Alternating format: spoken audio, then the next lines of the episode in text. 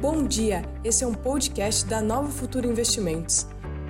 Acompanhe agora o call de abertura com o nosso economista-chefe, Pedro Paulo Silveira. Bom dia a todos, vamos começar o call de abertura. Hoje é o dia 26 de janeiro, retomando depois do feriado de São Paulo ontem. O mercado não parou nos Estados Unidos, não parou em lugar nenhum.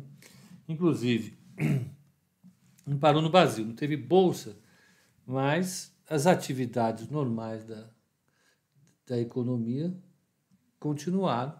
Né? Teve gente aqui na corretora ontem, porque você tem uma série de pagamentos regionais, fora de São Paulo, que são feitos, então tinha liquidação para fazer. Então ontem teve gente aqui. E, e nós tivemos eventos associados ao Brasil e ao nosso mercado lá fora que nós vamos conversar. Isso foi tema, inclusive, de um imenso debate, porque eu postei no Instagram as informações sobre o mercado lá fora e muita gente ficou doída achando que eu estava fazendo crítica ao governo e tal. Vamos conversar sobre isso. Esse é o momento que nós vivemos e algumas pessoas ficam à flor da pele, com os nervos à flor da pele. Eu fico, mas por outra razão, né? Pelo fato da carteira não estar tá indo bem no primeiro mês do ano, fico pé da vida. Mas eu acho que é tudo dentro do, que está esperado dentro do contrato. Vamos ver, vamos fazer uma, uma volta pelo mundo, vamos ver como é que estão os mercados lá fora, como é que foram ontem, como é que eles estão hoje. Então não teve mercado no Brasil. O Dow Jones ontem fechou praticamente no 0 a 0, fechou com 0,12 de queda. O S&P 500 fechou com alta de 0,36 e Nasdaq com alta de 0,69. Uma das coisas que a gente vai ter que começar a acompanhar, infelizmente, do mesmo jeito que no começo da pandemia nós acompanhávamos os números de casos novos e óbitos para dar uma ideia da dinâmica da Covid. Agora eu acho que faz sentido nós acompanharmos a dinâmica é, é, da vacinação. A dinâmica da vacinação agora vai ser a grande estrela do mercado e a gente vai ter que acompanhar isso dia a dia. Né? É, é a coisa mais chata do mundo, mas a gente vai ter que acompanhar. Ainda que o Brasil seja um país que esteja com muitas dificuldades é, é, é, para vacinação. Então, lá fora, isso vai ser importante, esse número é importante para a gente entender como é que o mundo, sim, o mundo, aí sim é importante, como é que o mundo está indo. Né? Então, eu acho que a gente pode considerar esse o principal, dizer assim, é, é driver dos mercados é vacina. Mas o que eu queria dizer efetivamente é que daqui para frente o que vai interessar para a gente mais do que número é o número de vacinados. Né? Ah, ah, ah, e lá fora, o número de vacinados está andando. Ah, quem já tem 40% da população vacinada é Israel, mas a gente não pode olhar só para Israel, porque Israel não tem um peso global importante. Infelizmente, não tem. Né? É, é, é, o que a gente tem que olhar é para países com mais populosos e com importância econômica, e que possam, a partir disso, sinalizar para o que pode acontecer para o resto do mundo depois. Então, a gente tem que olhar agora para os Estados Unidos. Os Estados Unidos está com cerca de 6% de, de, de, de, de da sua população vacinada, o que é pouco.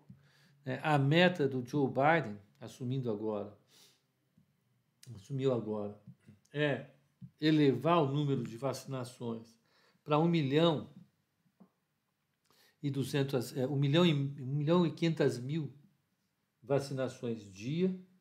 Então, se você tem a população dos Estados Unidos em 330 milhões, né, você poderia, em 100 dias, vamos pegar em 100 dias, vezes 1 milhão e meio, você teria 150 milhões de pessoas. Pouco mais do que quase, quase 50% da população. Né? A, meta do Dr. Fauci é 90% da população. Então, em 100 dias, a gente teria 50% da população, ele precisaria de mais 100 dias para, um pouco menos, 90 dias, 80 dias para fazer o resto.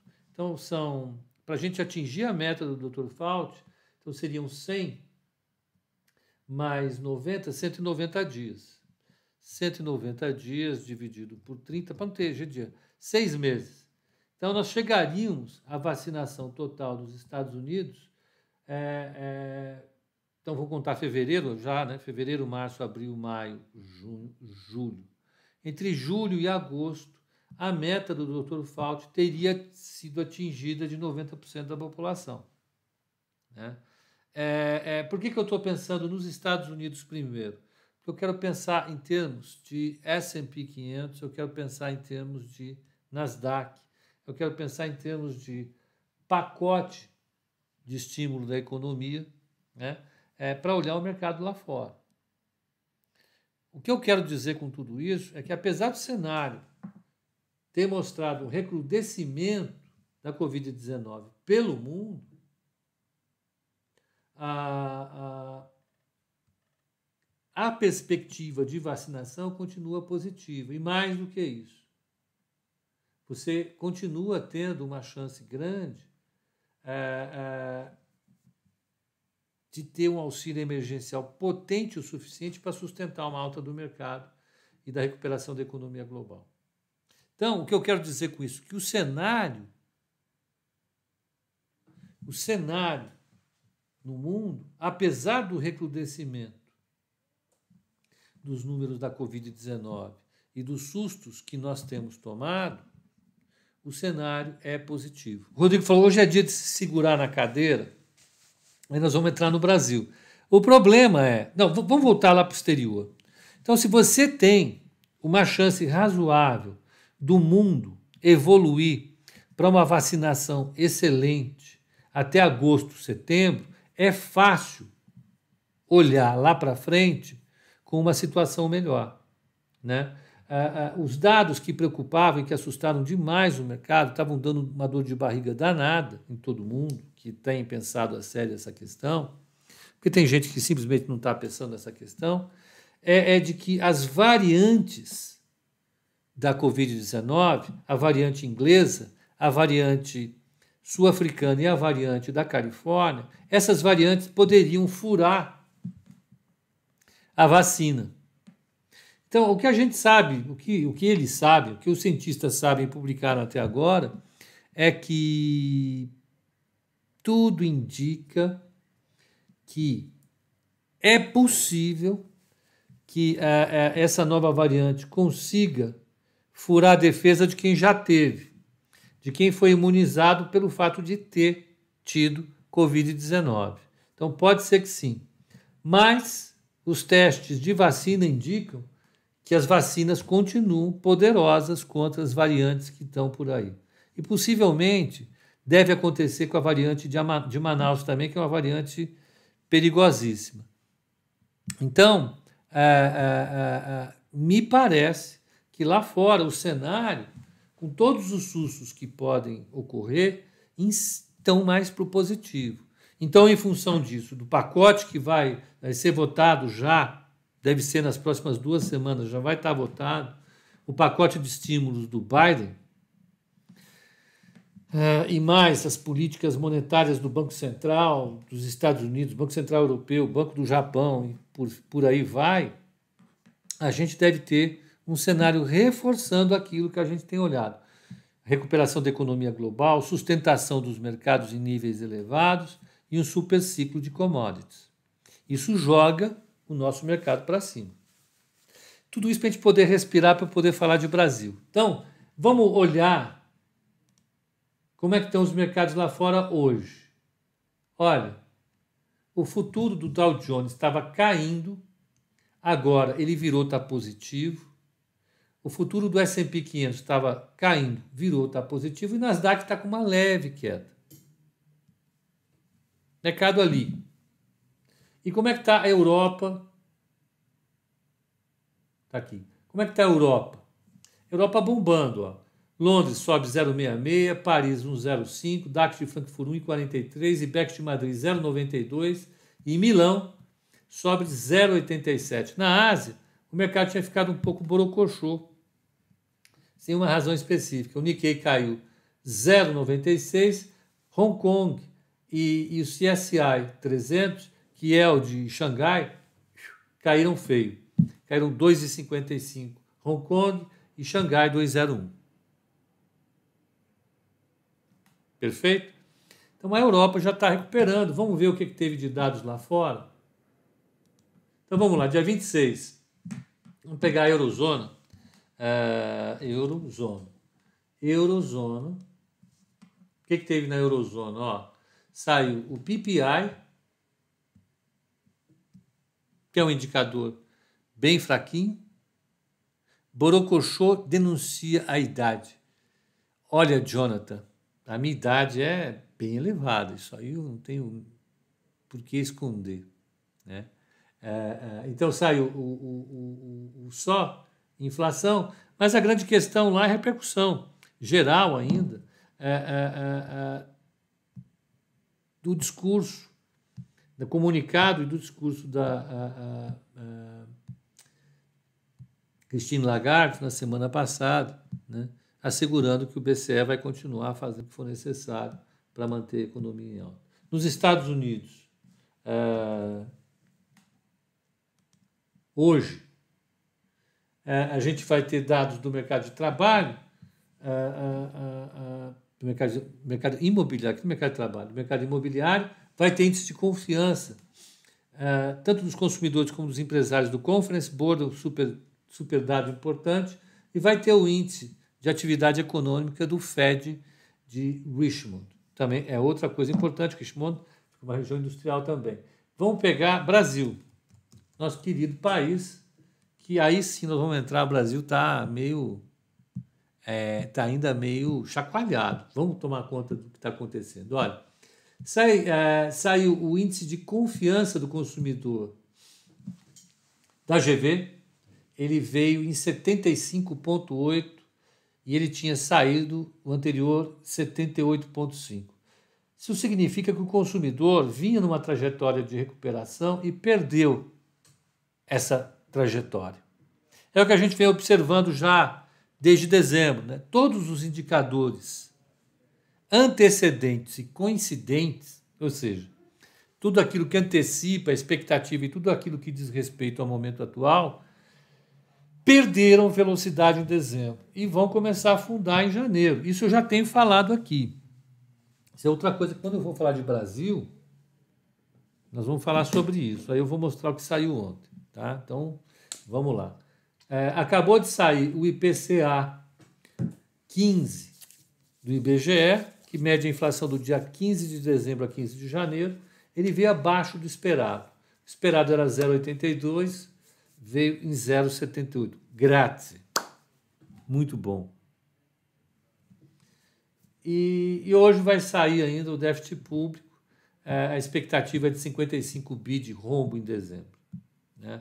Ah, vamos montar então o cenário para Brasil. Vamos ver como é que está a abertura para Brasil do índice. Vou pegar o WEI. Só que nessa altura do campeonato seria bom pegar a, a, o broadcast, né? Ó, o mini índice caindo tranquilamente, 116,840, é, 0,57 de queda. 0,57 de queda. Eu vou falar sobre isso. É ruim isso? Eu acho excelente. Para mim é praticamente uma alta. O mini dólar, WDO, mini dólar está ali lutando para abrir, está 5,472, o preço teórico, subindo um pouquinho em relação ao fechamento. E por fim, a taxa de juro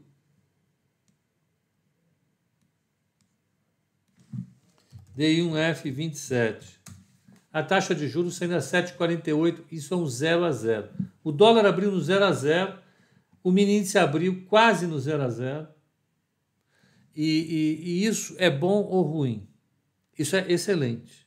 Por quê? Porque ontem o, o EWZ, que é aquele fundo de ADRs negociado lá fora, é um fundo que replica as ações brasileiras. Como aqui estava fechado, a forma da gente olhar o mercado brasileiro era olhar como é que estavam as ADRs. E estava despencando. Ontem, o EWZ chegou a cair 2,5%. Depois ele se recuperou. Ele fechou a 1,5% de queda 1,5% de queda. Então, se você pegar a alta do dólar mais a queda, você deveria abrir hoje com uns 2%, 2,5% de queda. Era o que eu estava pensando na abertura. Se você abriu com 0,85%, está no lucro. Caiu menos do que esperado. Faz sentido isso? Não sei. Né? A gente não teve absolutamente nenhum dado positivo que falasse um pouco sobre a reversão do que causou a queda de ontem. E o que causou a queda do Brasil nos mercados internacionais ontem? O presidente da Eletrobras pediu demissão. Esse foi o ponto. Se o presidente da Eletrobras pede demissão, isso causa ruído. Por que, que ele pediu demissão? Porque ele está desanimado com a possibilidade de privatização da Eletrobras esse ano. E a gente conversou bastante sobre privatizações. Bastante não, nós conversamos na virada do ano. Eu, eu tinha comentado que acredito muito pouco no processo de privatização, ainda mais com o governo fazendo aliança com o Centrão. Por quê? Porque as estatais são uma moeda de troca importante para o governo federal para ele negociar voto. Então, a Eletrobras é um conglomerado gigantesco de empresas, tem um monte de empresas debaixo dela. Tem, você pega Itaipu Binacional, você pega a, a Furnas. Dentro de Furnas ainda você, você tem as, as, os fundos de pensão. Então, na hora de conseguir os seus votos, e o governo está catando votos para poder ganhar a presidência da Câmara, e do Senado, o governo está prometendo cargo.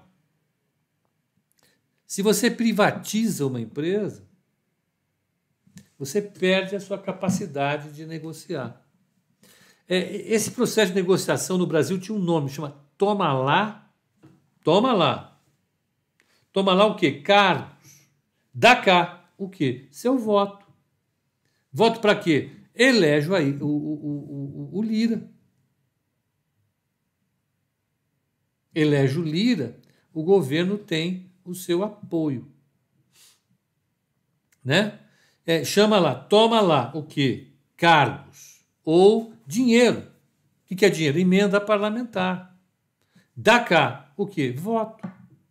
Então, o governo está negociando no varejo e no atacado centenas de cargos com algumas centenas de deputados e senadores.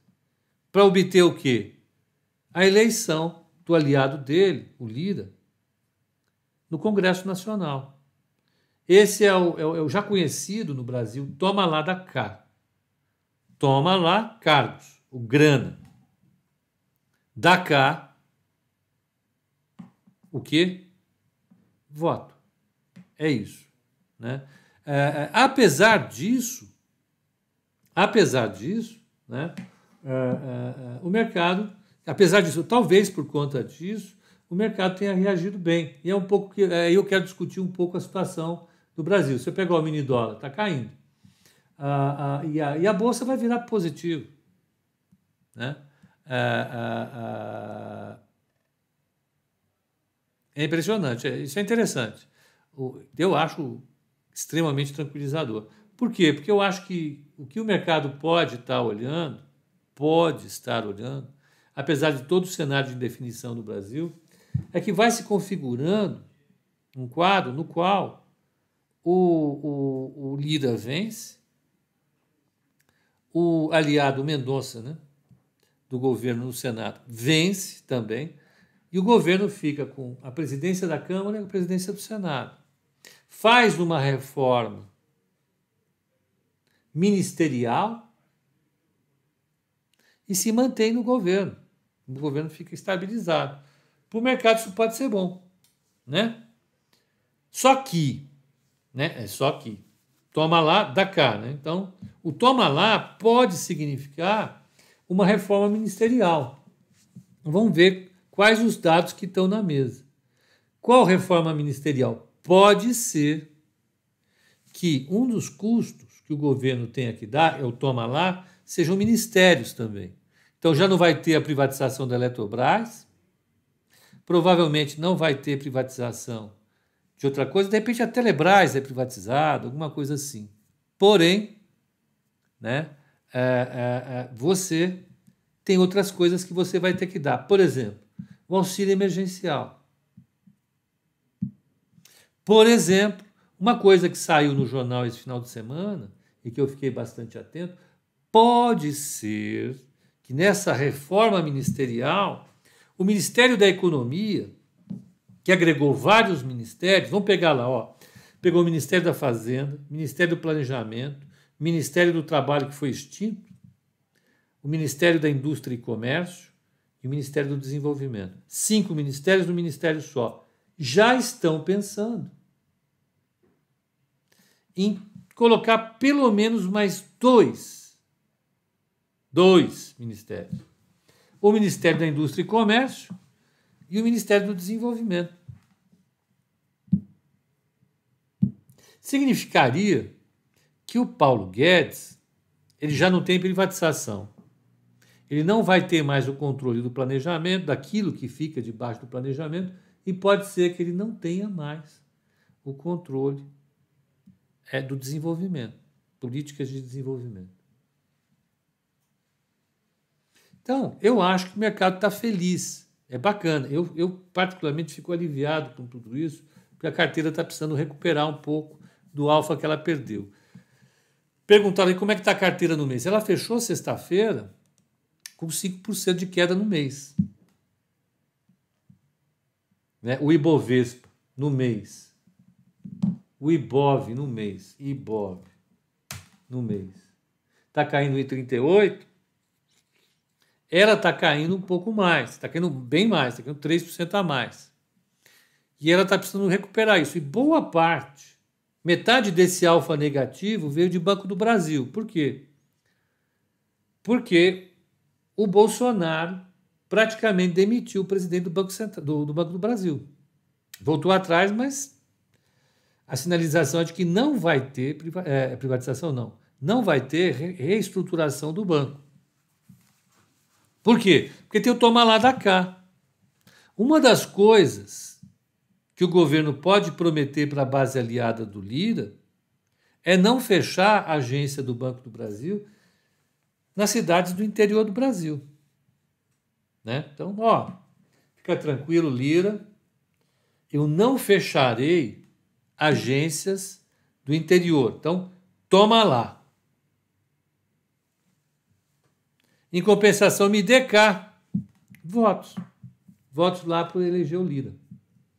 Ponto. Foi. É assim que funciona. Desde quando? Deixa eu ver. 1500 e alguma coisa. Ó, o índice está 117,285. Está praticamente virando. Vai subir. Curiosamente, com o mini Dow também virando, o mini S&P virando e o mini Nasdaq virando virando também. O mercado quer subir, graças a Deus. Então vamos lá. Quais são os riscos que a gente tem? Eu acho que a, a principal preocupação que a gente tem agora é saber se no meio dessa confusão toda, que é o toma lá da cá, se o Paulo Guedes se sente confortável com essa história. Porque é, definitivamente a, a discussão em torno do, do, do, da privatização, a discussão em torno do auxílio emergencial, tudo isso vai na direção que ele vinha colocando é, de forma diferente. E, mas é difícil a gente saber porque ele anda meio sumido. Ele estava meio sumido nessa discussão toda. Então, a, a, a, o Edson está fazendo uma correção. Não, Pepa é desde 1808. Antes disso era só o toma. Não tínhamos nada de retorno como colônia. Mas, Edson, engano seu, ledo engano. É, é, é, porque quem ocupou esse país aqui né, foi uma parte da nobreza, ou de aliados da nobreza, em alguns casos é, degradado, degradados, que vieram da, da, da coroa para cá, para ocupar o país, ocupar a colônia. Eles vieram com uma série de concessões. E a coroa, para se sustentar lá em Portugal, que vivia uma situação para lá e para cá, é, ora, ora ficava sob o comando da Espanha, ora não, ela tinha que negociar com todo mundo, tinha que tomar lá da cá demais. Demais. É, isso é antigo. Então, ah, voltando à nossa história, o que é o mais importante? Isso é o que nos interessa. Discutir Brasil hoje está um pouco mais complicado, porque nós vamos ter a eleição da presidência da Câmara agora, nesse momento, daqui nas próximas duas semanas só vai se discutir isso. Está uma pancadaria danada. E o governo se meteu no meio de uma confusão enorme. Né? Com o recrudescimento da pandemia, com a descoberta incrível de que nós não temos vacina nenhuma e de que nós precisamos é, é, é, é fazer alguma coisa. O que, que vai precisar ser feito? Um plano de vacinação que não está definido e depois a, a gente ter uma política de é, é, é, auxílio emergencial. E o mercado e o teste, a gente vai ter que olhar tudo isso o mercado com a faca nos dentes. Né? Essa é a coisa mais estranha que a gente vai viver é, daqui para frente. E o mercado, eu acho que a reação do mercado é muito favorável. Francamente, do que eu estava vendo ontem, o mercado estava dando um cacete em ativo brasileiro. O CDS de cinco anos, que é o, a, a, o grande indicador de risco, bombou, foi para 178, maior nível desde novembro, e ok. Então, o cenário brasileiro tem como grande pano de fundo, nós paramos, o Brasil parou tudo. Parou privatização, parou reestruturação de empresa estatal, parou tudo para discutir eleição na Câmara. Então, vamos aguardar a eleição na Câmara. E a impressão que nós temos é que depois da eleição da Câmara, algumas coisas vão uh, andar. Uh, vamos pegar aqui, eu gostaria de que vocês vissem um, a capa do Jornal Econômico o único que nós temos no país, o valor econômico de ontem. Espera aí. E por que, que eu quero mostrar isso? Porque eu acho que é legal. Um segundo. Ontem foi 25, aniversário de São Paulo, eles ignoraram. O Arandonato disse que o plano de vacinação está definido sim. Ontem houve uma reunião no HC explicando como será, porém é parcial. O planejamento está só para índios, área de saúde e idosos. Pois é, Alan. Isso é, é não planejar. Seu Joaquim, por exemplo, ele, ele pode chegar para mim e falar: você pode dar uma avaliada? Qual é a perspectiva para a corretora nos próximos 20 anos? Eu sei que o seu Joaquim, um, um mês depois, o seu Joaquim, olha, sobre os 20 anos, eu não consigo dizer para o senhor, eu vou dizer para a semana que vem. Só que não é da corretora como um todo. É só da área de gastos com papel sulfite. O resto, a receita e o tempo, o senhor fica responsável de calcular, porque eu não consigo calcular. Ele vai ser muito agradável, vai ser muito gentil, como ele é uma pessoa gentilíssima, mas ele vai pedir para eu procurar outra coisa para fazer da minha vida. Para fazer isso é melhor não fazer. Se você somar a população indígena, o pessoal da área de saúde,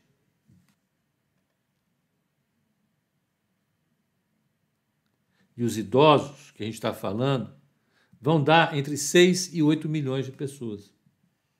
A população do Brasil tem 230 milhões, 220 milhões de habitantes.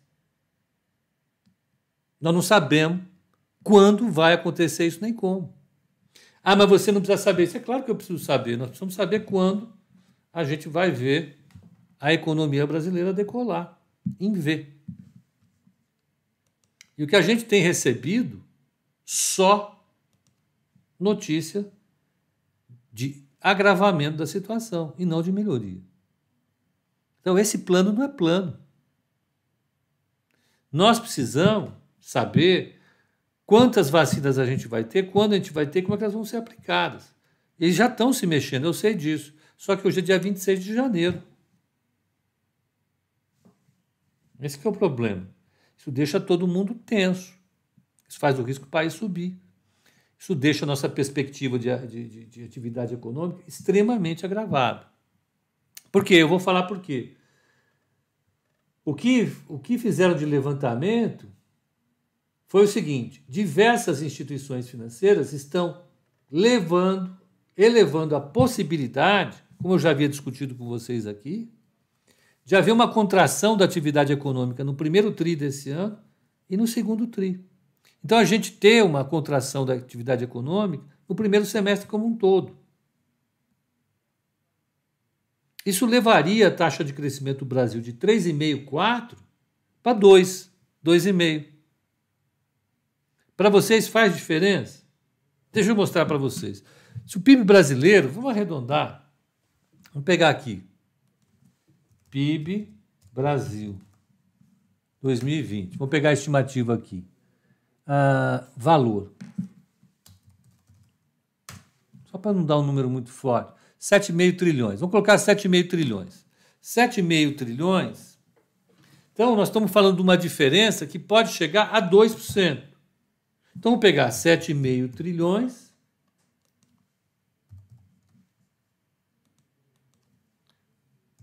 7,5 trilhões vezes 0,02.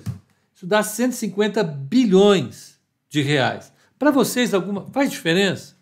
150 bilhões de reais? Será que faz? 150 bilhões de reais são salários e lucros corporativos. E também são, por conta disso, tributos do governo. Se a taxa de crescimento vai ser menor e, portanto, nós vamos crescer menos de 150 bilhões de reais, as empresas vão faturar menos, as famílias vão ganhar menos e o governo vai faturar menos. Se o governo fatura menos, a não ser que ele corte despesas, o que eu acho pouquíssimo provável, porque nós estamos naquela fase do toma lá, dá cá, se nós estamos nesse processo, se a arrecadação vai cair, o déficit público vai aumentar. A gente só precisa saber quem vai pagar essa conta. Qual a parte vai ser reduzida dos lucros corporativos, que é interessante para a gente, porque lucros corporativos menores significam bolsa crescendo menos. Nós vamos saber quanto isso vai impactar o consumo das famílias, e por fim, nós vamos saber como é que o déficit público vai se comportar diante disso. Faz diferença. Então, a, a, a, taxa de crescimento de um país afeta de maneira muito clara a vida de todo mundo. Afeta a nossa, inclusive, aqui, porque nós somos investidores, nós queremos saber qual vai ser o lucro das empresas, porque nós queremos saber para onde vai a bolsa. Então você pegou aqui, teve uma série, uma série de economistas que já estavam rebaixando a taxa de crescimento e, sobretudo, avaliando a possibilidade bastante clara de haver uma contração da atividade econômica no primeiro semestre. Olha isso. O IBRE do FGV, o Instituto Brasileiro de Economia da FGV, ele tem uma estimativa de recuo da atividade econômica, ó.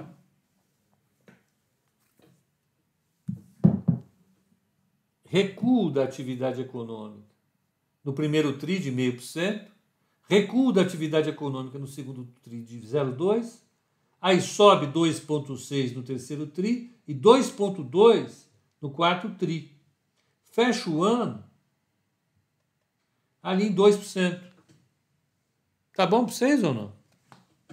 Era isso que estava pensando? Era esse o V? Isso é V? Aonde isso é V?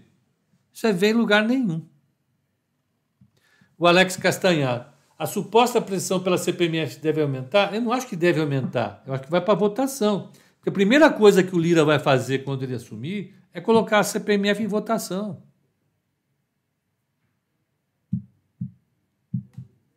Esse é o ponto. Então a gente vai ter um cenário daqueles. Então eu acho, eu acho é, é, é, que a gente vai ter um aumento dos nossos desafios. Mais uma vez, eu não sei até que ponto, eu não sei até que ponto é, é, o mercado está sabendo disso. O Eduardo Klein, esse era o V que você estava procurando. Esse povo é obcecado em ver, né? O Paulo Guedes é obcecado em ver. Eu não sei se vocês viram a meme no, no Instagram e na e na e no Twitter da, do evento que o Dória fez com os presidentes da República. Vocês viram ou não? E o Michel Temer ficou com o V bem em cima do Dória, assim, deu um chifrinho no Dória. Aquilo é hilário. Esse país é engraçado. Vai, vamos dizer, se você tomar um pouco de, de coisa prazia, você vai, você vai dar risada. Você há de convir comigo que a coisa foi engraçada ontem. Mas vamos tirar isso de fora, vamos tocar o nosso barco. O que eu quero dizer aqui? O cenário lá fora está se desenhando cada vez mais promissor, ainda que tenha muita gente preocupada. Né? Você pega o Market Watch, que é um blog para investidor, pessoa física como a gente, vira e mexe. A, a pergunta é: e a bolha? Que bolha? A bolha de bolsa. A bolsa subiu demais. Quando é que ela vai explodir? Tem uma parte significativa do mercado que ainda acredita, que ainda acredita que é, é, é, vai haver o estouro de uma inflação poderosa em 2021 lá fora. Você não pode dizer que o risco é zero. Né? Eu já falei, o, o, o, o Charles Goodhart é um caso que falou isso a semana passada, eu vi. Fiquei assustado. Ele é um cara que foi diretor do, do, do, do Banco da Inglaterra, ele é um cara que conhece muito de economia, professor da, da, da, da London School of Economia, Economics. É um cara que sabe tudo. E ele é um dos que está advogando pela tese de que vai haver uma inflação. É? Então você pode ter o estouro da inflação, você pode ter o, o corrida contra ativos, sei lá, ter alguma coisa. Pode, mas acho que a probabilidade é baixa. É? O downside risk, o risco de queda, é menor do que o risco de alta. Então, você está com o mercado se segurando bem e promovendo a tese de que a gente vai caminhar para uma recuperação. Né? E de que, de fato, a gente vai ter né, uma, uma,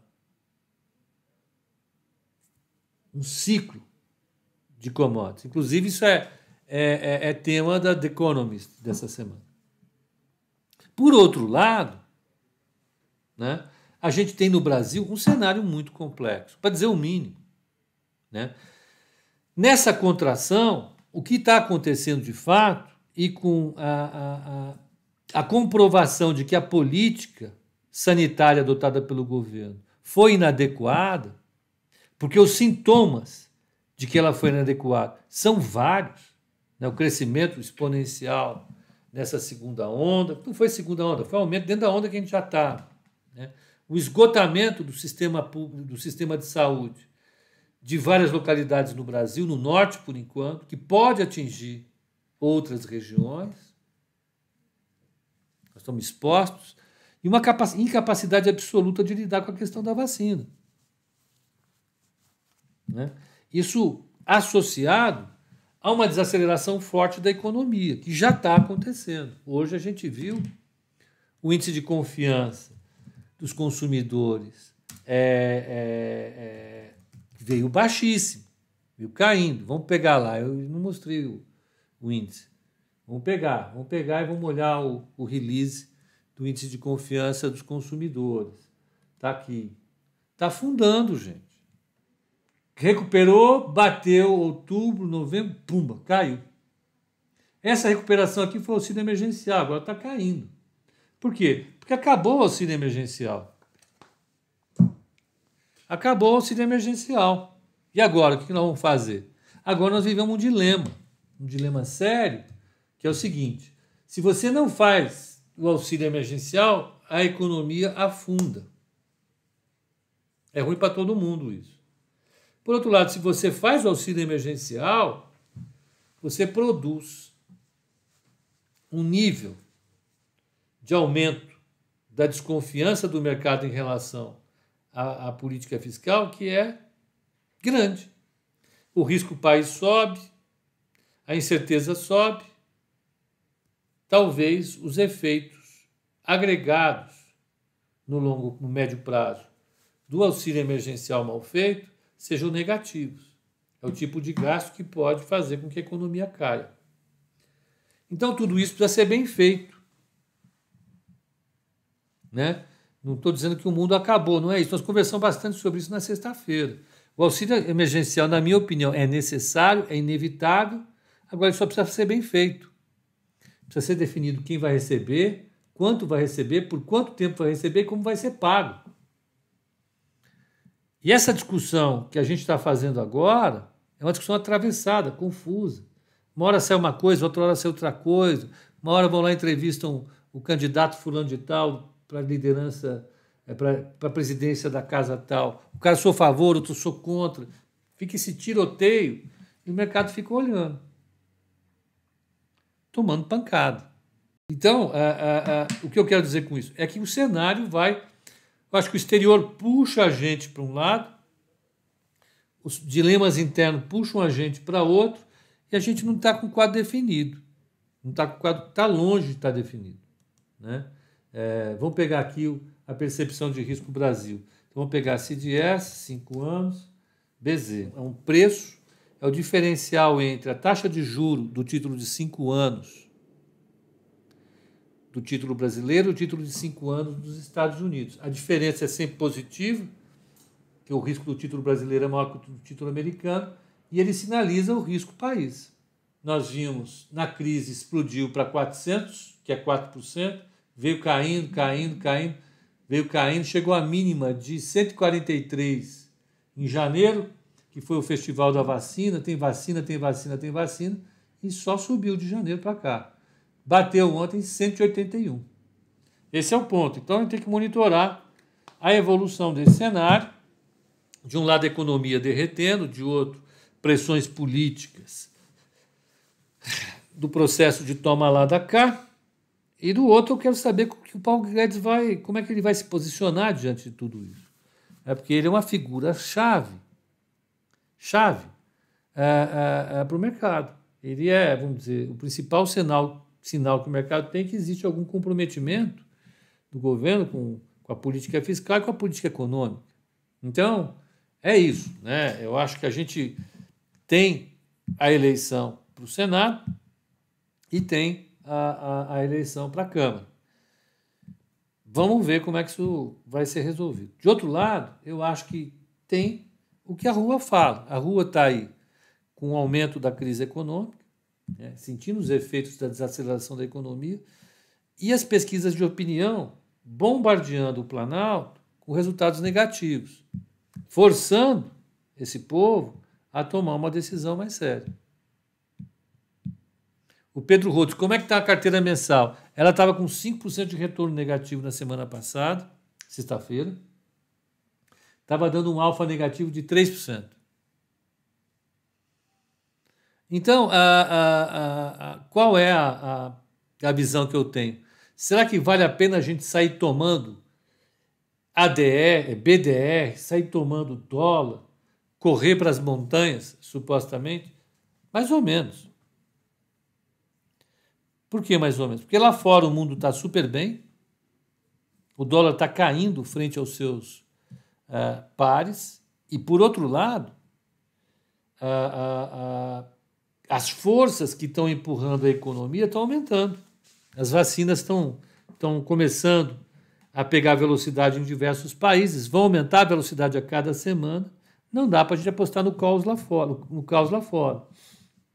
E aqui no Brasil, se o governo ganha as duas casas, o dólar desaba e a bolsa sobe forte.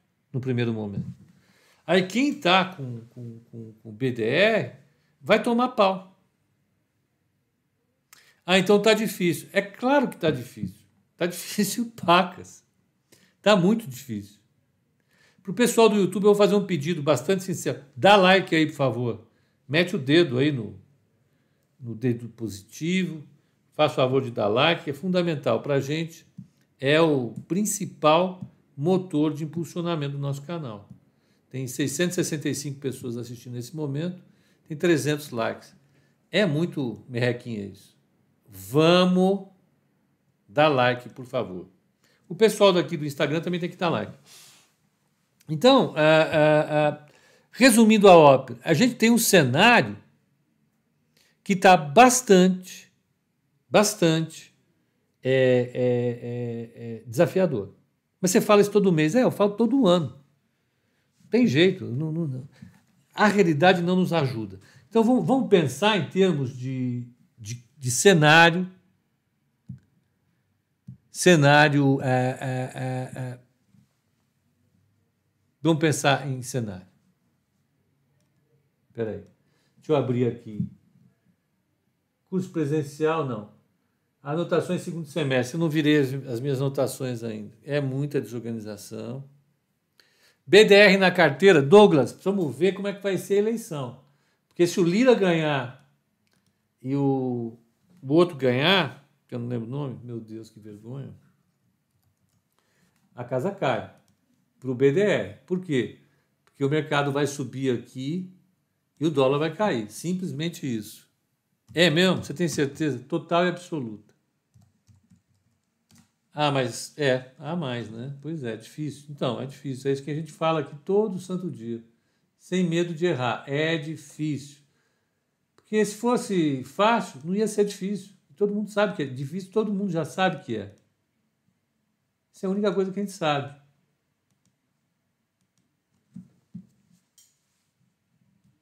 Espera aí, vamos pegar aqui isso aqui era uma árvore binomial para as pessoas saírem de casa. Então vamos supor que o cenário externo é bom, cenário externo,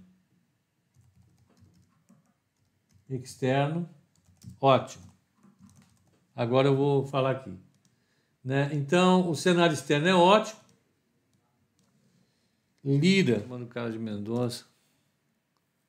Pacheco. Pacheco e Mendonça, para mim, é a mesma coisa. Então, Lira e Pacheco ganham.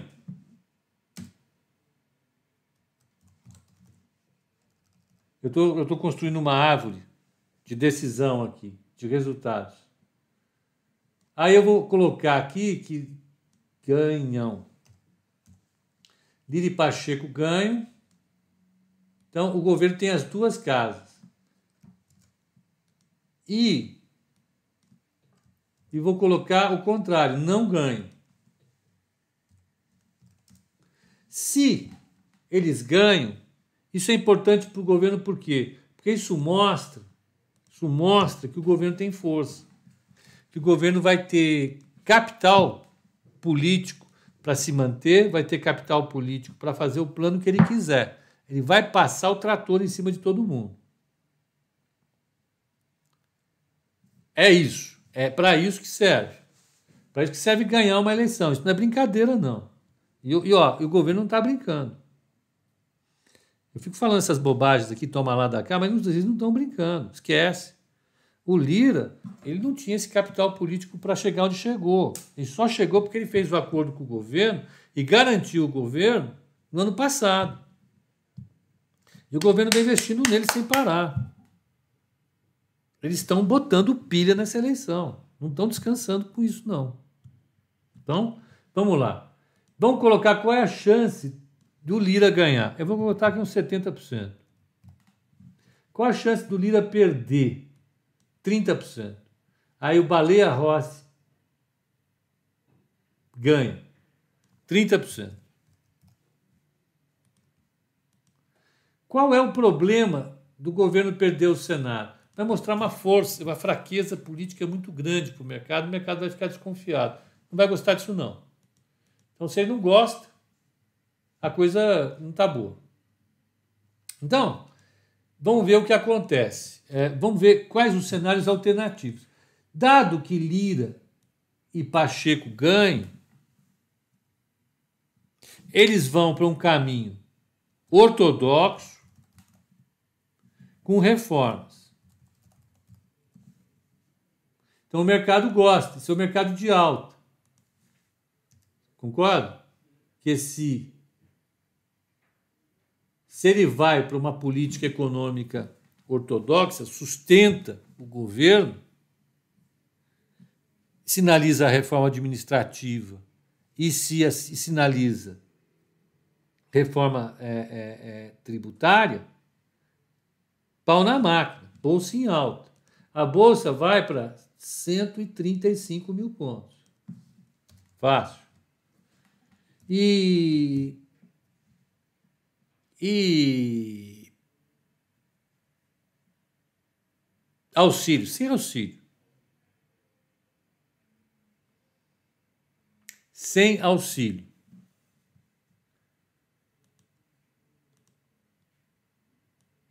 Vamos supor que tem um outro cenário que vai ser ortodoxo com auxílio. O que, que é ortodoxo com auxílio? Ele, ele negocia um auxílio porque a gente vai estar ainda naquele ritmo de vacinação. E aí? E aí o mercado melhora. Está em quanto o mercado? Vamos ver, olhar lá. 117 mil. Ó, virou o mercado, galera. Ó, vocês estão vendo como o mercado está olhando lá para frente? Virou. Vai ter auxílio, mas um auxílio que vai ser feito dentro de um cenário de, olha, eu prometo que eu vou me comportar, não vai ser assim, vai ter credibilidade do governo. Credibilidade do governo.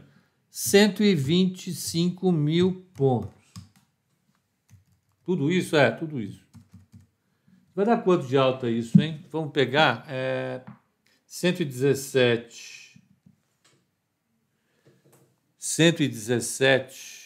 117 menos 125 são 8 mil pontos. Então, são 8 dividido por 117. 7% de alta. Ah, não é absurdo, né? Não. Aí vamos supor que apesar apesar do Lira ganhar, ele não sinalize com reformas e sinalize uma um toma lá da cá mais robusto. Então, não seria tão ortodoxo, não tão ortodoxo,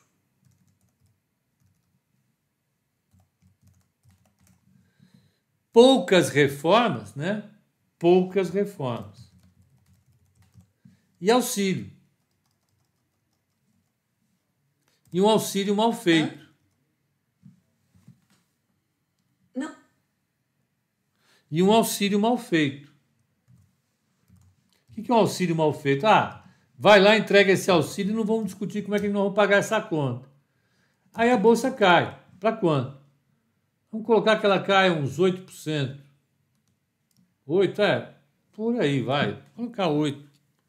Então, vamos colocar 117 mil 117 mil vezes 0,08. 9.300 pontos. Então, 117 menos 9,3. Vai para 108 mil pontos. Qual a probabilidade de cada um acontecer? Vamos, ah, mas é chato isso, eu sei, mas vamos pensar um pouco. Só para a gente ver se está tudo ruim assim mesmo. Ó, qual a chance do Lira ganhar e estabelecer uma trajetória ultra-ortodoxa? Eu acho que a chance é baixa. A chance dele fazer isso no curto prazo é da ordem de, vamos colocar, é menos que 50 e mais que 10. Vamos botar 25%. Não, mas não, é só para a gente fazer um chute, não tem problema. Tá. E qual a chance dele fazer um ortodoxo com auxílio ali, sinaliza reforma? Sabe aquela ensaboada legal que os caras sabem dar? Eu acho que é maior que 50%. Vai ser uns 60%. 65%. Vai. Pronto. 65 mais 25 dá 90. E 10% de chance, não é impossível, de virar o caos. Tá.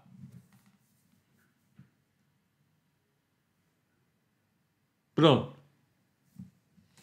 Qual a chance, se o Lira e o Pacheco ganham, isso vai sinalizar para o mercado, no primeiro momento, uma fraqueza enorme do governo, pode abrir a possibilidade do impeachment, pode aparecer que vai aprovar auxílio emergencial, nananana, é o caos. Impeachment do presidente. Vão colocar 90 mil. Então vai ser impeachment e isso vai levar a bolsa para 90 mil pontos. Quanto que dá 90 mil pontos? 90 dá 27 mil pontos, dividido por é, 107, é, não, 117. Daí 23% de queda. É, tá bom. Um cenário de caos. Então a gente precisa saber o que, que vai dar. Qual é, então, o valor da bolsa hoje. O valor do Ibovespa esperado do Ibovespa hoje, nesse cenário, se eu estou certo, é 70% de chance do Lira ganhar e fazer com 25% de chance um, um, um, uma ortodoxia total, que vai dar 135 mil pontos. Mais 70% do, de chance do líder ganhar, com 65% de chance dele fazer um ortodoxo mais ou menos, vezes 125 mil pontos. Mais é, 70% de chance dele ganhar e não conseguir fazer nada. Vai para 108 mil pontos.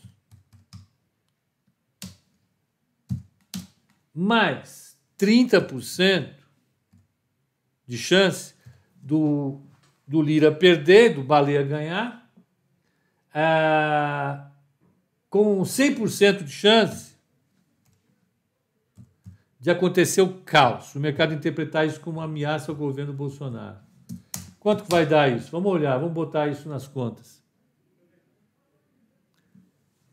Ah, Pepa, um, tem segundo turno para a presidência da Câmara. Qual a chance do cara do Novo ganhar zero? Porque ele não tem chance de ir para o segundo turno. Nem ele, nem a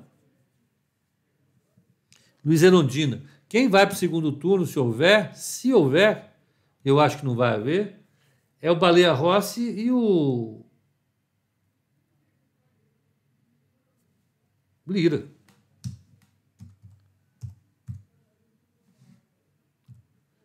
Mais 0,7 vezes 0,25 vezes 135 mil. Estou fazendo a árvore de resultados. Estou pegando e multiplicando tudo. Ó. Estou pegando a coisa mais simples do mundo. Isso aqui não tem nada de complicado. É como dar um chute de forma um pouco menos deselegante. Naquele chutão de fazenda, sabe? De vaza. Então, aí vai ser mais 70 vezes 65% de chance de fazer um, um, um, meio termo. Depois, 70% de chance vezes 70% de chance com 10 vezes é, 108 mil. Está aqui. Mais, por fim, 10% de chance não. 30% de chance, eita, 0,30 vezes 1% de fazer 90 mil. vezes 100% de fazer 90 mil. Um, dois, três. Está aqui. É isso. Você soma essa maçaroca toda, mais soma. Quero ver se o Wilbert faz isso daí. Faz nada. 115 mil é o preço teórico para esse cenário de indeterminação. 115,060. Se o mercado está trabalhando com um valor maior, está trabalhando com valor, claro que está trabalhando. Ele está colocando o, o, o, o, índice agora a 117 mil pontos. Talvez até mais. Ó. 117,225. Se essa árvore de decisão está certa, se lá fora tem um cenário externo, ótimo. Ótimo quer dizer vacina nos Estados Unidos, vacina na Europa. Ah, pô, o pessoal não está vendo. Vou mostrar aqui para a turma. O pessoal do Instagram está vendo. Ó, ó aqui. Então, ó, o cenário externo está ótimo. Aí tem 70% de chance do Lira e do Pacheco ganharem. Se eles ganharem, 25% de chance de fazerem uma gestão ortodoxa com reformas, a bolsa vai para 135 mil. 65% de chance de fazer um ortodoxo com auxílio, 125 mil. E 10% de chance de fazer um não ortodoxo com poucas reformas. Cai um pouco, cai para 108 mil.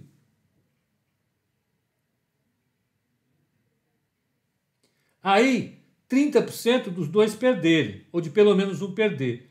Aí aumenta a chance do impeachment percebida pelo mercado, o mercado cai para 90 mil. O, a esperança, o valor médio do Ibovespa agora seria, portanto, de 115 mil. Aí eu multiplico cada ponto da árvore, cada nó, esse vezes esse vezes esse, esse vezes esse vezes esse, esse vezes esse vezes esse, mais esse vezes esse vezes 1, né, que é só 1. Dá isso aqui, 115 mil pontos. Se eu não tiver feito nenhuma besteira na soma. O que me interessa dizer é que a árvore implícita, ou seja, a árvore que está sendo praticada pelo mercado, nesses preços atuais, não é essa que eu estou fazendo. Por quê? Porque o mercado está acima. Está acima do preço que a gente estimou aqui. Então, ou a probabilidade do Lira ganhar é muito maior na cabeça do mercado, ou ganhando o baleia, o mercado acredita que o baleia será o baleia que o mercado conhece. Quem é o baleia que o mercado conhece? O Baleia Rossi foi um dos principais articuladores do Congresso na reforma da Previdência. Não sei se vocês lembram disso um dos responsáveis. Se há responsáveis pela reforma da Previdência, se há culpados por ela, tem dois grandes culpados. Não é assim, não, né? Você faz assim que você. Né? Tá. Tem dois grandes culpados: o Rodrigo Maia e o Baleia Rossi. Foram eles que levaram esse troço adiante. Mataram no peito e foram. Né? Então o mercado pode pensar o seguinte: olha, se o Baleia Rossi ganhar, não é tão ruim assim. Por quê? Porque pode ser que ele, né, ele faça um bom, uma boa presidência da Câmara. Então, a, a gente está num ambiente que você, mais uma vez, se encontra diante, um ambiente no qual você se encontra diante de algumas possibilidades e essas possibilidades levam a resultados completamente diferentes. É assim em tudo na vida. Na vida aqui nossa, ó, no mercado. E dessa vez, eu acho, a coisa que eu mais tenho percebido é, nós estamos diante de um cenário que é importante para esse governo. Não vai ser bolinho. Né? Eu acho que é, é, é, ele está assistindo, mais uma vez, está assistindo uma queda da popularidade dele, da aprovação. Isso é importante para um governo em democracias, Para o Maduro não é. Para o Xi Jinping tampouco. Estão um pouco se lixando para isso. Para o príncipe saudita. Eles estão um pouco se lixando para isso. Eles mandam matar quem quem estiver dando ameaça, muito insatisfeito. Não tem problema nenhum. Agora, numa democracia, não é assim que funciona. Né? E, e a derrota do Trump foi muito, muito, muito é, é, é, é importante para sinalizar para o mercado, lembrar para o mercado como é que as coisas funcionam. Né? O, o Trump perdeu, em grande medida, porque não ofereceu respostas a questões importantíssimas de lá. Então, o Bolsonaro vai precisar dar respostas aqui. Ele sabe disso. Né? Então, ele sabe que vai precisar dar auxílio emergencial, ele sabe que vai precisar é, é, é, é garantir a presidência da Câmara e do Senado, e ele está botando todas as fichas em cima da mesa. Da maneira dele. Não é da maneira que você faria, que eu faria. Ele tem um jeito muito particular de fazer a gestão dele, mas é isso. E, pelo visto, o mercado não está achando isso um absurdo. Olha lá, 0,20 de queda. Mais uma vez, ontem, ontem, o mercado lá fora, sem o agente interno, estava precificando o Ibovespa 1% abaixo de onde ele está hoje. Então, esse, esse índice, ele deveria estar, se fosse fechar igual ao que a gente está imaginando, está vendo aqui agora, fechamento foi 117,500, 117,500 vezes ponto 98,5. É para estar tá sendo a 115, 115, 800, 116 mil. Segurou bem e o dólar estão enfiando o pau nele, está caindo, caindo forte. Vamos lá. Então você tem fontes de incerteza fortes, mundo afora, aqui no Brasil em particular, porém, né, eu acho que o mercado está se mostrando aqui no Brasil em particular bastante generoso com bolsa, bastante generoso. Então vamos, vamos ver aqui que uh, vamos dar mais uma olhada no mercado que já está, são 10 horas, a gente vai pegar a abertura. Vamos lá. Uh, lá fora, os futuros estão estão, estão em alta, o Nasdaq está meio no 0 a 0. Vamos pegar como é que está a abertura planejada aqui para São Paulo. Vamos pegar Petro, Petro e 4. Ó, Petro, 27,15, ligeira alta. Eu não olhei o. Desculpem a falha. Nós não vimos commodities, né? Pô, como é que você não vai ver commodities? GLD, ó. Aqui, ó. Commodities. Desculpem. Ó, petróleo bombando. 53 dólares e 22 centavos. A, a, a, o cobre, uma ligeira queda de 0,36, mas subiu ontem. A, a, o iron ore subindo, o minério de ferro subindo um pouquinho. Pepelet 3, fim de privatização, nem pensa mais em privatização, Beer Searcher. Olha, o Beer Searcher é um cara que tem um nome que eu gostei. Esse aí tá bacana. Eu acho que é um nome apropriado a quem procura as coisas importantes. Então, é, seguimos adiante aqui. Vamos pegar Petro em alta, vamos pegar Vale 3, Vale 3, Vale 3 a, em queda. É isso que é estranho. Minério de ferro em alta, ela cai. Bom, para dar um zigue-zague na cabeça do cidadão. 93,17. 92,30. 0,93 de queda. Vamos pegar a Elet, né? Elet meia. Elet meia. 30, 30 e 58 para 29 bola. Deu. 5% de queda. Eita lá lá. Bom, mas isso era esperado, né? Não dá para pensar nisso. Vamos pegar é, Vivar 3, 14, 19 para 14. Santo Deus do céu. Será que isso é um sinal? Sabe quem ligou aqui? um serviço de assistência a funeral. Será que isso é algum sinal? Será que alguém está querendo dizer alguma coisa? Gente, calma, carteira a gente recupera o mês que vem, não precisa mandar ameaça. Caramba. 1407, vamos ver. 0,84 de queda é via varejo. Mais. Vamos pegar B3, SA3. 58 e 55. Não. 58 e 55 para 57 e 90. Delta. 1 e 11. É... Aí a gente vai pegar banco, né? Vamos pegar BBDC 4. 2501 2501 2501 para 2492. Delta. 0,35 de queda. A Jo diz que já recebeu três vezes essa ligação. Isso é algum sinal. O que, que você anda aprontando? Vamos pegar. Eh... Ah, o BBAS3. Eita, nossa dor de cabeça mensal.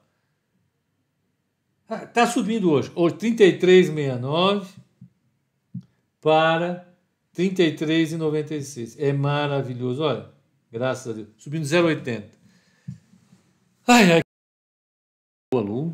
Deixa eu ver aqui. Calma. Alô? Foi eu que mutei, não. É... Eu chutei o fio. Fui me ajeitar na cadeira, chutei o fio. Então, já está de volta. Então, a, a, a, a, gente tem um cenário no qual o mercado está bastante animado com o Brasil, apesar das nossas complicações. Né? É, é, é eu acho que a turma está olhando muito mais essa chance de vitória do Baleia Rossi, do, do Lira, né, numa composição clara para o governo, e, é, é, e o Brasil sendo arrastado pelo exterior. Então, eu acho que é isso que prevalece no dia. Vamos ficar olhando. Agora, que a gente pegou Vale caindo, tudo isso daí caindo, pode ser uma, um sinal de que talvez ao longo do dia essa tendência volte a ficar de queda. O Fábio está dizendo que é culpa da TI. Fábio, eu nem falo mais nada. Sumiu o meu